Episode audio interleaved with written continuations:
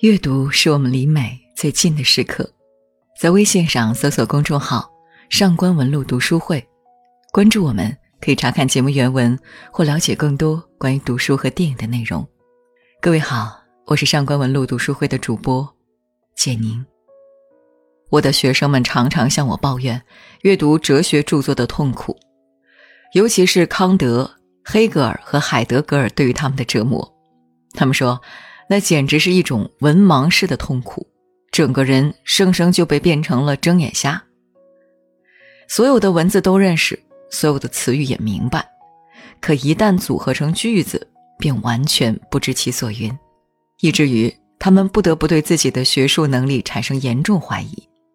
他们急需从我这里讨些解药，否则他们必将同康德们或是他们自己结下永世的仇怨。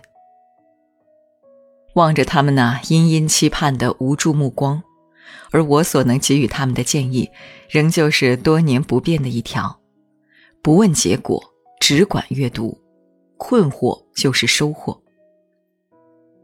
当然，我这建议可不是信口开河，而是基于自身长时间的经验和思考。想当年做学生时的我，又何尝不是如此？只是我很有些会装。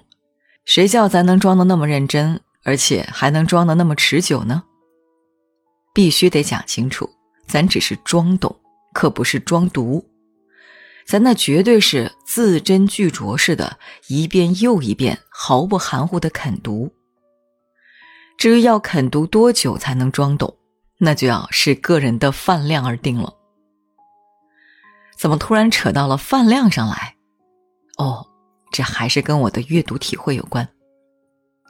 某一天，重捧康德的这本《实践理性批判》时，我顿悟到，这真有点像是饿汉吃馒头。吞下第一个后，没有任何感觉；吞下第二个，也仍是饿得发慌。直到吃下第六个馒头之后，才终于尝到了饱腹的滋味。于是乎，这饿汉是不是该说：“早知如此？”他直接吃这第六个馒头不就得了吗？不不不，窃以为这恶汉真正想说的应该是，他要由衷的感激那前五个馒头。同理，我也要感激此前那么多年里那些似乎让我一无所获的哲学阅读。其实，在顿悟之前，我就已经摸索出肯读这种著作的一个小窍门儿。我把它叫做拆墙。不妨把一本难啃的著作比作一道难以撼动的牢固砖墙。要想将它拆解，你首先需要发现那块对你来说最容易下手的砖头。找到这块砖头之后，设法取下它，那么第二块、第三块砖头，直至整道墙体也都可迎刃而解了。可见。发现这第一块砖头才是个关键。不过，在我看来，这第一块砖头相比于第六个馒头还是更容易些的。只是我要提醒你的是，假使你成功发现并拆下了第一块砖头，却暂时对第二块砖头无所适从，那也无妨。此刻，我建议你立即回想一下第六个馒头的故事。然后可能就有了等待的耐心。现在咱们该回到实践理性批判的话题上来了，看看它是否是你的第六个馒头，同时也可以琢磨一下，我是如何从中选中那第一块砖头的。众所周知，康德有著名的三大批判，即纯粹理性批判、实践理性批判、判断力批判。纯粹理性批判探讨的是认知的可能性问题，这是人生的一个基础性问题，它决定着我们生活本质的真实或者虚幻。此书表现出的是康德绝对的哲学自信，他把哲学定义为一切知识和人类理性本质目的之关系的科学。乖乖，把哲学等同于科学。那谁还敢不买账呢？至于实践理性批判，强调的则是道德原则的问题，关乎的是我们的行动，也就是在知以后该如何落实到行的层面上来。当然，行动无疑是同我们的欲求息息相关。判断力批判涉及的乃是审美的问题，审美的判断无非来自我们的身心感受。这三大批判指向的，也正是我们平时所关心的真善美的问题。只不过，我们从未尝试借助科学的理性来构建它们而已。事实上，三大批判所对应的，恰是康德提出的灵魂的三大官能，即认知、欲求和感受。在康德眼里，灵魂不是虚无缥缈的想象。而就是一种思维实体的存在。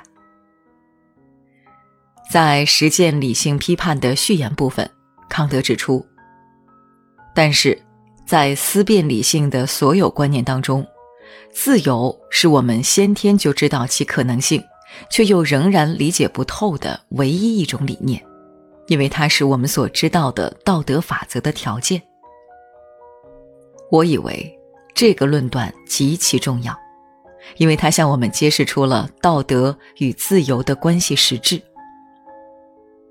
不过写到这里，我好像看见了你也像我的那些学生们一样，又翻起了白眼。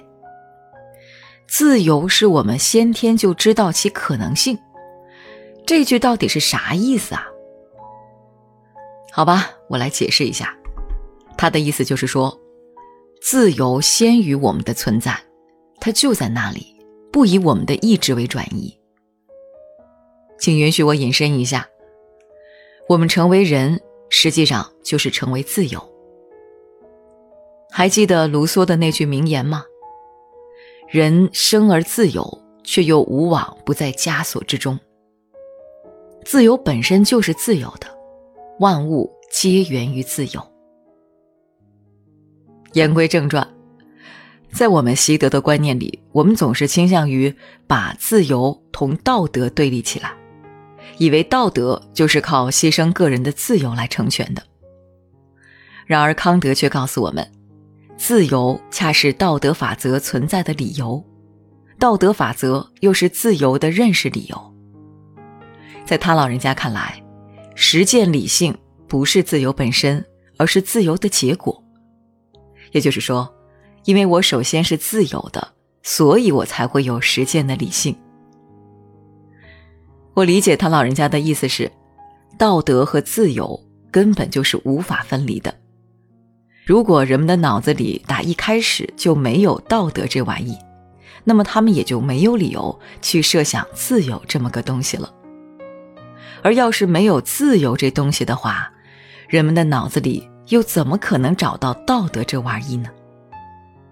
我刚刚不是说过了吗？万物皆源于自由。一言以蔽之，道德只能来自于自由。康德所谓的道德法则，其实指的就是实践理性和自由之间的这种关系。一提到自由，我猜多半就会有人拿自律来说事，仿佛自律和自由是一对矛盾。实则不然。自律本就包含在了自由之中，二者从不矛盾。所以康德在后面写道：“道德法则所表达的，无非就是纯粹实践理性的自律，以及自由的自律。而这种自律本身就是一切准则的形式条件。唯有在这一条件下，他们才能够和最高的实践法则相一致。自律。”和自由的关系，实际也就是道德和自由的关系。正像康德所说，一切通过道德法则对意志所做规定的本质就是：意志作为自由意志，因而并非仅仅是没有感性冲动的参与，而是甚至拒绝一切感性冲动，并在一切偏好有可能违背这个法则时，终止这些偏好的意志。它仅仅是由法则来规定的。在这里，康德借用道德和意志的关系，让我们明晓了自由的理性本质。这让我不由得想起黑格尔在其《法哲学原理》一书中表达过的观点：自由的反面即是任性。所谓任性，也就是非理性。黑格尔对于自由的这种认识，显然与我们固有的认识大相径庭。我们向来以为束缚、禁锢以及奴役才是自由的反面。细辨其差别，不能不说我们的自由理解还是有些任性了。单纯将自由视为一种外在行动的无所障碍，这并不有助于我们接近自由的真谛。相反，它倒是极有可能导致我们在行动上的失范，进而将自由的保障也作为障碍来加以破坏。此外，我们还有可能因此遗忘内在心灵的自由，而这一自由才最是滋养我们的东西。我想说的是，自由是一种精神，不单单止于行为。行为上暂时的不自由，可以丝毫不影响我们在精神上的自由。你说是不是呢？说完道德与自由的关系。我们就该说说实践理性的一个重要内容——义务了。这是康德格外重视的一种德性。他这样赞叹道：“义务，你这崇高伟大的名称，你在自身中不容留任何带有献媚的讨好，而是要求服从，但也绝不以任何令人自然生厌、生畏的威胁来触动人的意志，而仅是树立起一条法则。”这条法则自动的在心灵里找到入口。基于此，康德认为，行动的发生不仅要合乎义务，而且要出自义务。这必须是一切道德教育的真正目的。在此，我想要强调的是，义务往往很容易被我们解读成强制性的，故而难免被迫的压力。而康德这里的义务正是源自自由的义务，所以他要求于我们的服从，也就是对于自由的服从。故而，我们切不可将义务同自由对立起来。康德希望我们对于道德法则的遵守是出于义务，而非出于个人的偏好。他在第二部分的一个注释中这样写道。